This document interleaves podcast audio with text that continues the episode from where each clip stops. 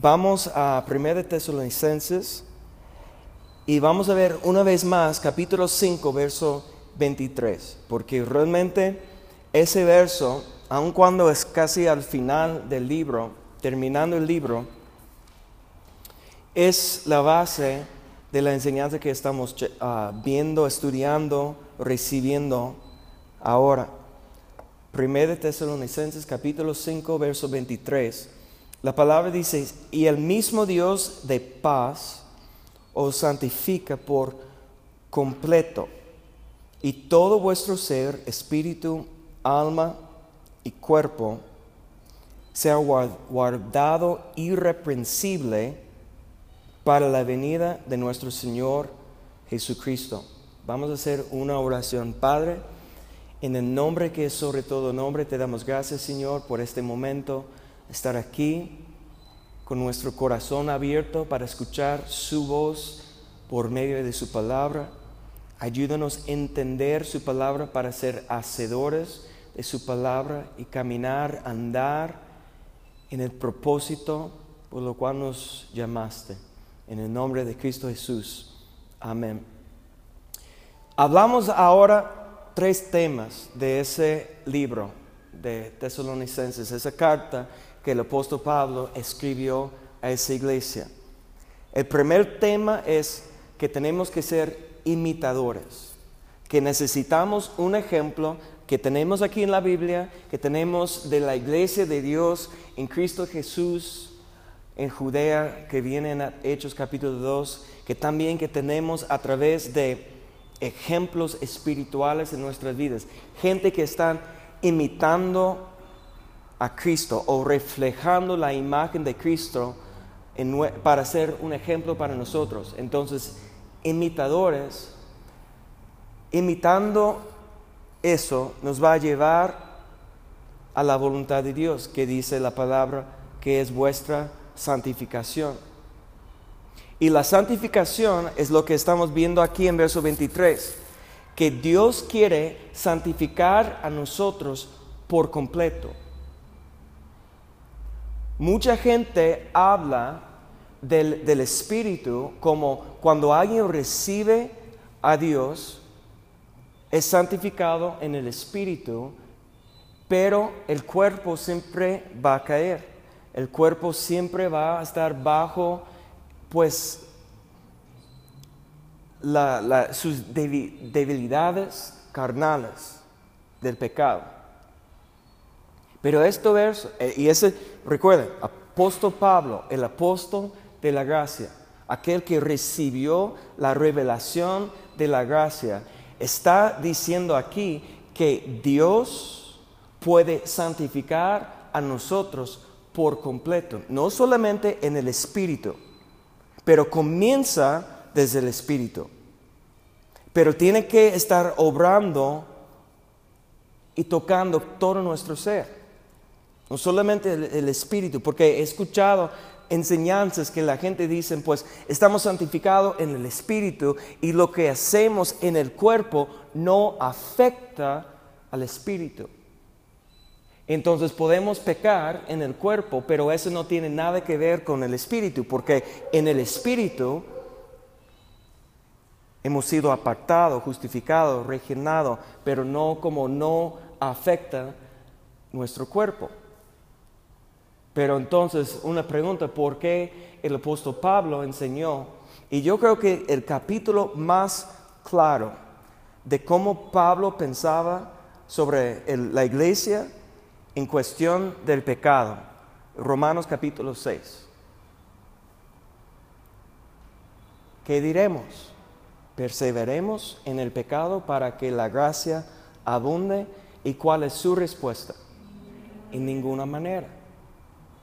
Pero si el pecado sigue en nuestras vidas, es porque no estamos crucificando las pasiones y deseos. Estamos pensando, y es un error pensar que la gracia cubre todo nuestro pecado.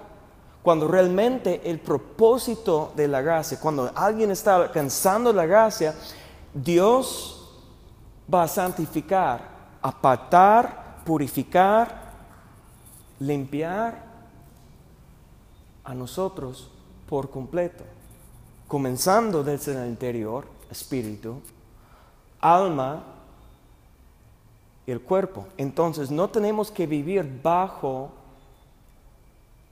la esclavitud del pecado. Y todo eso, entendimiento, es para llevar a nosotros a una preparación para qué? La venida del Señor, el día del Señor, el día que Dios manifiesta aquí en la tierra para establecer su reino. Y según ese verso, lo que el Dios de paz está buscando de parte de nosotros a través de la santificación es que estamos guardando nuestras vidas como guardado irreprensible para la venida del Señor. ¿Cuántos creen que Cristo viene? ¿Cuántos están esperando la, la venida del Señor? Él viene para su novia.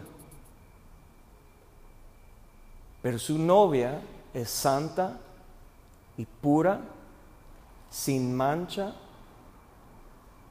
Esa es la iglesia que Dios está preparando para su Hijo.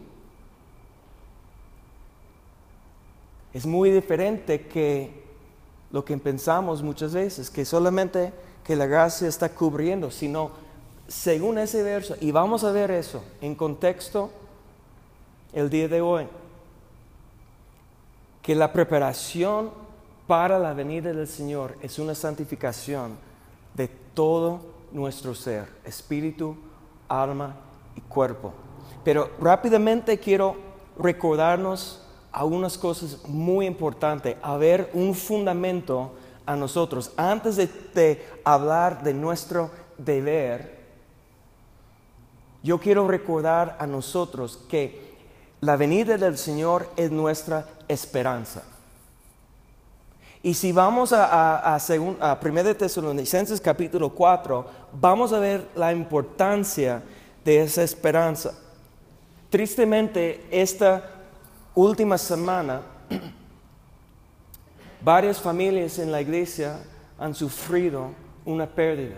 La, hermana Hortensia perdió su mamá y el día después Jonathan y, Mario perdieron su, su abuela. Pero gracias a Dios, como tenemos esperanza que ellos con una confesión, una fe en su corazón, están en las manos de un Dios justo y fiel. Amén. Y esto es algo cuando estamos hablando de la venida del Señor, hay, a, a, veces hay confusión. Y una gran pregunta que todo el mundo tiene es, ¿qué pasa cuando alguien ya no tiene vida en su cuerpo físico. ¿Qué pasa? Entonces aquí dice Pablo, enseña Pablo qué está pasando con los que ya no tienen vida en su cuerpo físico.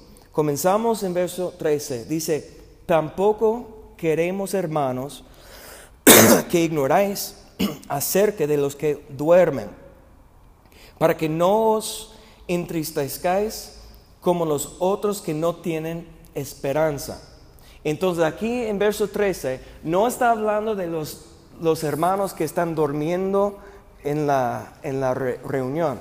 Recuerden cuando Pablo, como, como yo, sus sermones muy largas. Y una vez un joven estaba escuchando y él estaba predicando, predicando, predicando hasta la madrugada y él estaba sentando en una ventana en el segundo piso y se durmió y se cayó y literalmente murió. Pablo tuvo que ir a orar por él para resucitarlo, para recibir su vida. Ahora, cuando habla aquí de los que duermen, no está hablando de los hermanos que están. ¿Qué dijo? Así. pues esa, esa, sí, mira, te aconsejo algo. Si tienes problemas durmiendo en, la noche y si no puedes dormir, pídeme una, una, una, enseñanza, te lo mando por WhatsApp, escúcheme, en cinco minutos vas a estar bien dormido. Te lo juro, eh, va, a funcionar. Es un consejo. Pero así no está hablando de los que duermen escuchando en el predicador. Los que duermen, esa es una manera de hablar de los que tienen fe, son hijos de Dios, que van a recibir su recompensa, van a entrar en el reino de Dios, pero ya salieron de ese cuerpo por razones de su edad o su, una enfermedad o lo que sea, pero ahora están esperando entrar al reino del Señor cuando Jesús viene en su caballo blanco como un rey de reyes, señor de señores, y, va a establecer su reino aquí en la tierra. Aquellos que duermen, habla de ellos, que están ahora esperando su recompensa. Y tenemos nosotros una esperanza que el mundo no tiene. Entonces es muy triste. Dicen, he escuchado que en países como en China, por ejemplo, cuando la mayoría del país son ateos, no, realmente la mayoría de, ellos en China como comunistas que no tienen fe en un Dios, y son gente a veces muy reservadas, pero cuando están despidiendo del cuerpo de un ser querido, hay un momento cuando pierden control de sus emociones, porque entra la tristeza. Yo trabajé en una casa de funerales por cinco años y yo vi varias reacciones entre familias, como, como cada familia es muy diferente en cómo manejan sus emociones y ese momento, pero hay momentos de tanta tristeza como cuando están despidiendo del cuerpo, porque sabemos que ya el espíritu, ellos no están ahí, pero su cuerpo, la última vez que entra una desesperación, una tristeza.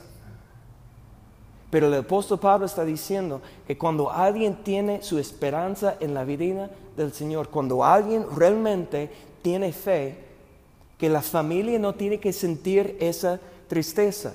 No había una paz en su familia este, la, semana pasada. Es lo mismo que me dijo Hortensia. Pues estoy triste, pero tengo paz.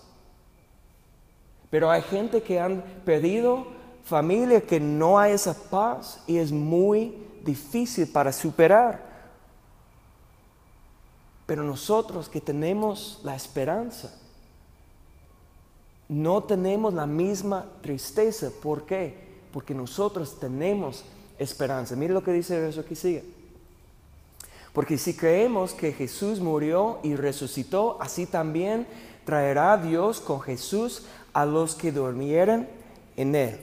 Entonces, ellos están esperando en un lugar, se llama ahora paraíso, porque recuerdas cuando Jesús estaba en la cruz, el ladrón que estaba diciendo, acuérdate de mí cuando entres en su reino. Y él dijo que hoy estarás conmigo en donde.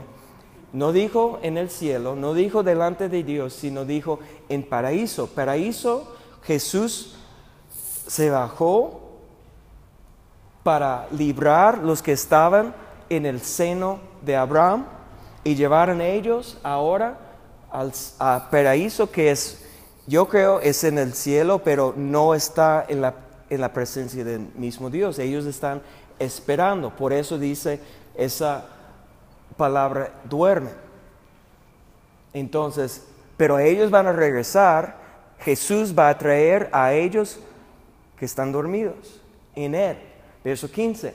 Y por lo cual os decimos esto en palabra del Señor que nosotros que vivimos y habremos quedado hasta la venida del Señor, no precederemos a los que durmieran. Entonces, lo que necesitamos entender es esto, que los apóstoles hace dos mil años estaban esperando la venida del Señor igual como nosotros hoy en día. Ellos tuvieron la misma fe que cualquier momento, cualquier día, cuando Dios determine, porque recuerden, los, discípulos y los fariseos también estaban preguntando sobre los tiempos, cuándo será que, que, Dios va a establecer otra vez un rey aquí en la tierra. Y Jesús dijo, ustedes no van a saber precisamente cuándo, porque a ustedes no toca los sazones y los tiempos. Jesús dijo que solamente el Padre tiene conocimiento de la, del día y la hora, ni el Hijo. El Hijo está esperando que el Padre dice ahora. Entonces, no sabemos cuándo. Entonces, cuando el apóstol Pablo está escribiendo, ese es por medio de inspiración del Espíritu Santo. El Espíritu Santo está mostrando a él las palabras perfectas para escribir a la iglesia. Él está hablando como en una voz como presente, un tiempo presente. Nosotros que vivimos, que, que, quedamos, que estamos aquí hasta la venida del Señor, pero sabemos que Pablo murió, Pedro murió, todos los discípulos, ya se pasó dos mil años. Entonces, pero la palabra de Dios es viva y la palabra de Dios es eterna. Entonces nosotros podemos poner a nosotros en ese lugar. Si nosotros, si quedamos, si tenemos vida hasta la venida del Señor, entonces nosotros que vivimos y que habremos quedado hasta la venida del Señor, no precederemos a los que durmieron. Vamos adelante. Porque el Señor mismo, con voz de mando, con voz de arcángel y con trompeta de Dios, descenderá del cielo y los muertos en Cristo resucitarán primero. ¿Qué quiere decir una resurrección? La resurrección es la unión del espíritu con el cuerpo. Pero recuerden cuando Jesús resucitó, no tuvo el mismo cuerpo igual como antes. Manifestó a, María, al principio ella no reconoció a Jesús. Estaba caminando con dos discípulos en el camino a, ¿cómo se dice?, em, Emeos, y ellos están hablando con, ellos, con él, pero no reconocieron a él como Jesús. Pero dijo después, dijeron después, que nuestro corazón es como ardiendo cuando con sus palabras, como sintió su presencia, pero no le, no le reconoció con sus ojos físicos. ¿Por qué? Cuando Jesús resucitó, tuvo su cuerpo glorificado. Es lo que nosotros, los que vamos a recibir la recompensa, vamos a recibir un cuerpo glorificado. Ahora, los que ya son muertos en Cristo, que están dormidos, que duermen en Cristo, ahora no tienen un cuerpo glorificado porque no han sido resucitados. La resurrección viene en la venida del Señor. Es cuando su espíritu va a ser unido con su cuerpo glorificado. ¿Y qué, qué va a pasar con nosotros que quedamos, que vivimos aquí en la tierra? Verso 17. Y luego nosotros, los que vivimos, los que hayamos quedado, seremos arrebatados juntamente con ellos en las nubes para recibir al Señor en el aire y así estaremos siempre con el Señor. Aquí cuando dice así eres, eh, estaremos siempre con el Señor, no quiere decir que siempre estaremos en el cielo, sino siempre estaremos en la presencia del Señor. ¿Dónde va Jesús? ¿En dónde va a manifestar y establecer su reino? ¿En el cielo o aquí en la tierra? Es aquí en la tierra. Entonces, esa palabra, nosotros vamos a recibir al Señor. ¿Cuántos de ustedes han sido visitados por alguien que viene de otro estado o otro país y, van a llegar aquí al aeropuerto? ¿Han ido al aeropuerto o, la central para recoger a alguien que va a visitar a ustedes? ¿Sí? Entonces, mira, imagínate si, si tienes visita a alguien que viene, vas al aeropuerto, un abrazo, alegría, qué, gusto verte, ha pasado mucho tiempo, un amigo o algo así, y todo el tiempo de su visita van a quedar en el aeropuerto. No, ¿por qué no?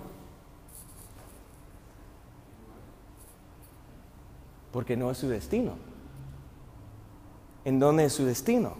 Van a estar contigo, van a tu casa. Entonces tú vas a recibirlos en un lugar, en el aeropuerto. Alegría, un abrazo, qué gusto verte. Y luego, ¿qué dices? Vámonos. Ahora tienes que imaginar que nosotros en ese momento vamos a recibir el Señor juntamente que los que duermen, los que han, están esperando. Entonces los que están esperando van a ser unificados con un cuerpo glorificado en el aire y nosotros cuando vamos como volando, dice, mira, mira lo que dice después. Por tanto, ah, regresamos. No, ah, es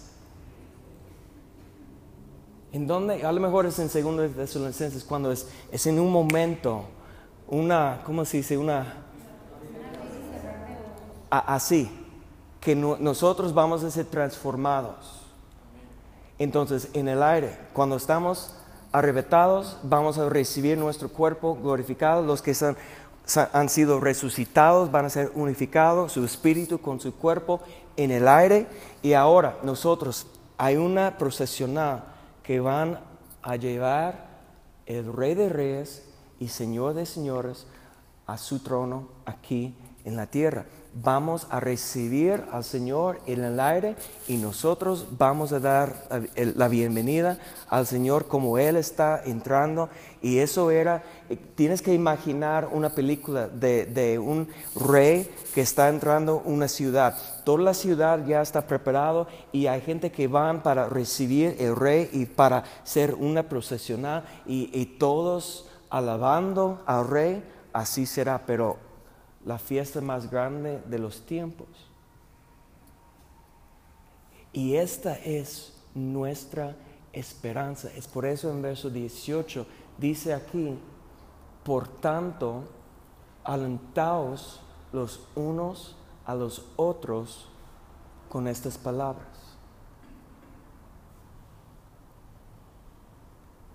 Esa es una esperanza que nosotros no tenemos que estar tristes cuando alguien ya está con el Señor. Yo, yo recuerdo el día que mi, abuelo murió. Mi, abuelo, pues siempre toda mi vida vivió lejos, muy lejos, mil, como mil, ¿cuántos?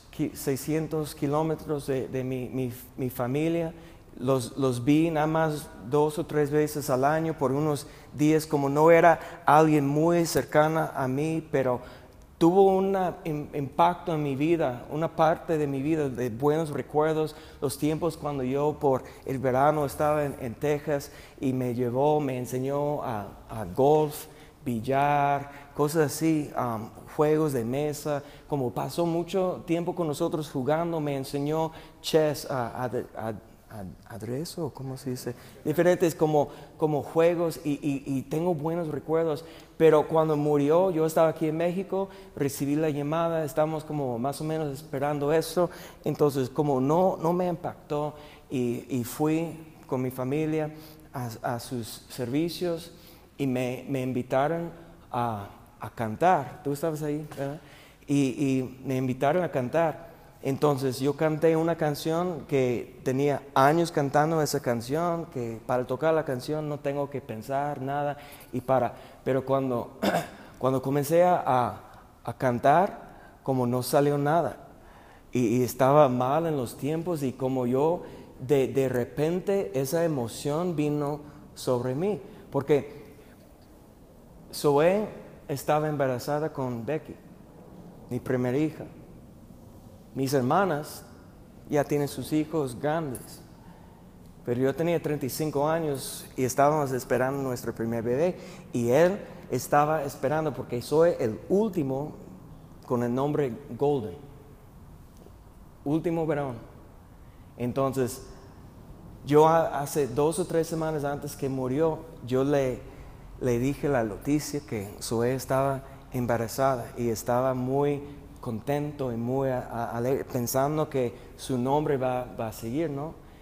Y yo estaba ahí eh, y en ese momento estoy pensando en, todo eso y la emoción como, y, no, no, pude cantar. No sé cómo, pero terminé la canción y dije al final que es la última vez en mi vida que voy a cantar por alguien que muy cerca a, mí con eso, porque batallando con las emociones, pero sabes qué, no seguir después triste.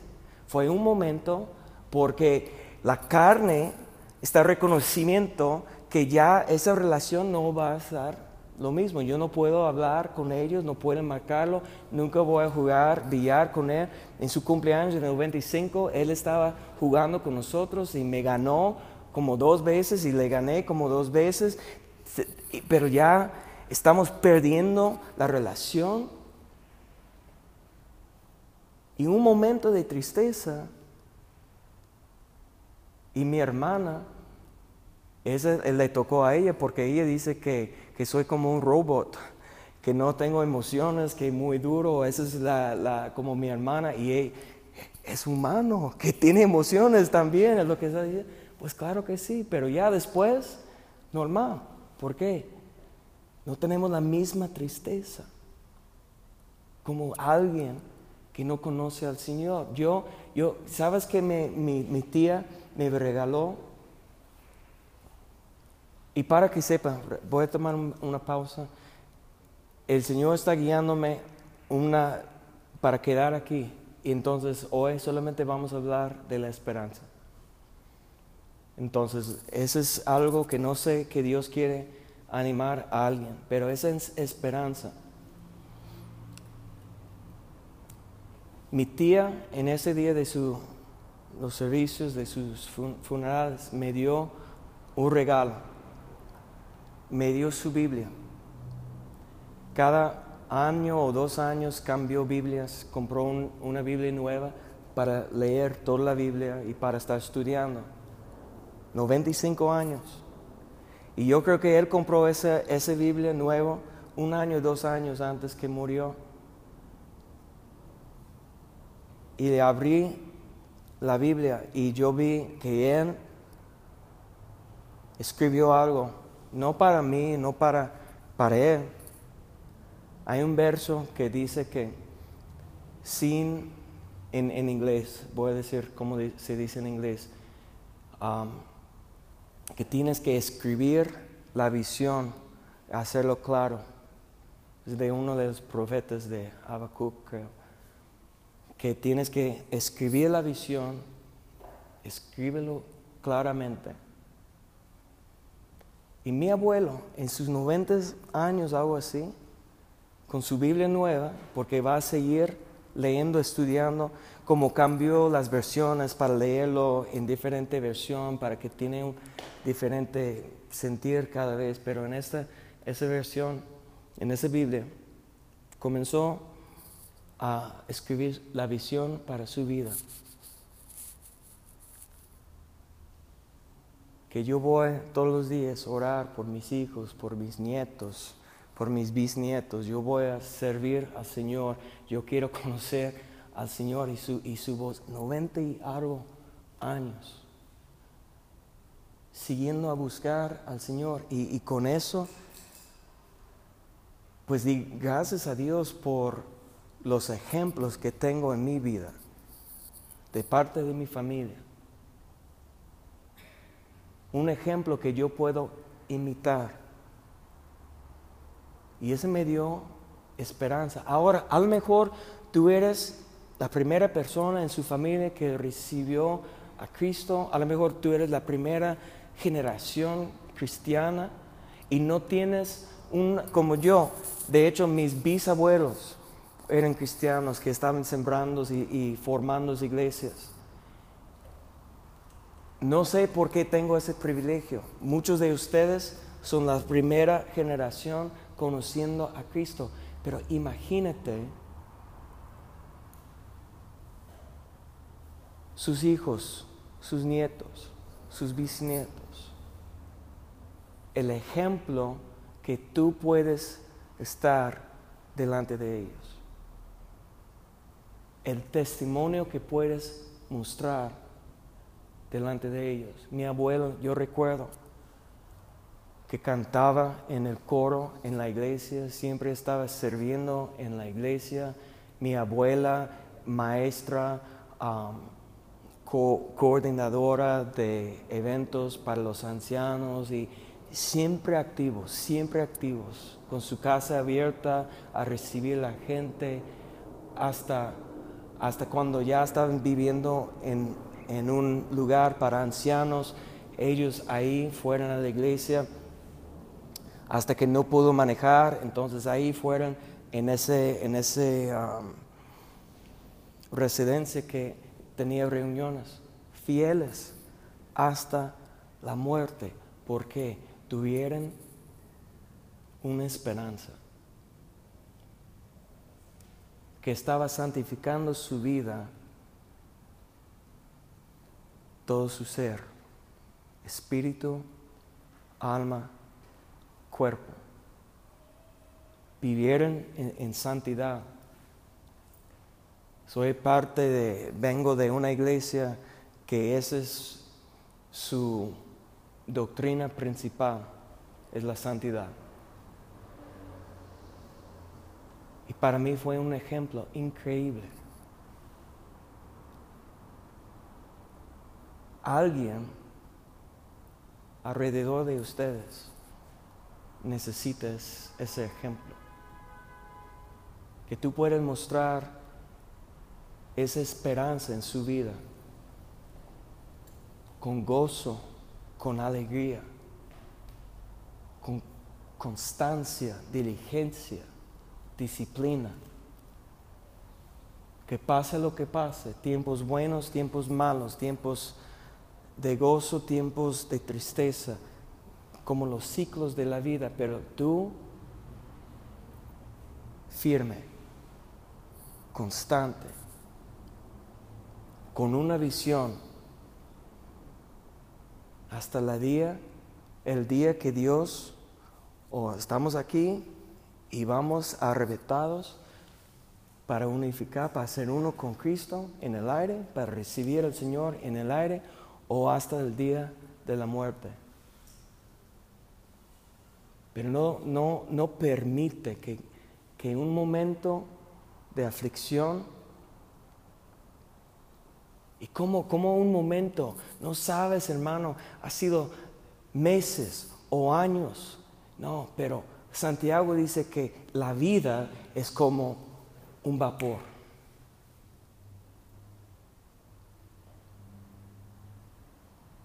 La vida es como un vapor. Pensamos que no, está tardando demasiado, que no aguanto más. ¿Dónde está mi esperanza? ¿Por qué Dios no me está, respo- está respondiendo? Hermanos, la vida es como un vapor. En comparación a la eternidad, ¿ha- ¿has pensado en la, la eternidad? Yo recuerdo como niño en mi cama pensando en cómo significa la eternidad, porque yo estaba pensando, pues, como niño, 50 años parece como un largo tiempo, ahora que tengo 40, 50 no parece como, como nada, pero yo estaba pensando, 100 años o mil años o, o eso, y, y te duele la cabeza cuando estás intentando de comprender la eternidad, porque somos finitos. No podemos comprender, no podemos imaginar. Y, pe- y pensamos que el tiempo está, es muy lento, pero ya lo más, con más años pensamos que el tiempo está volando. ¿Dónde se fue todo el tiempo? Pero eh, los problemas y aflicciones que estamos pasando, Dios está permitiendo eso para formar nuestra fe. Es eso. Y pensamos que no podemos aguantar más o cuánto tiempo tiene. Mire, hermanos, es como un momento, un vapor. Pero tenemos una esperanza. Que un día vamos a escuchar la voz. Pon otra vez verso 16.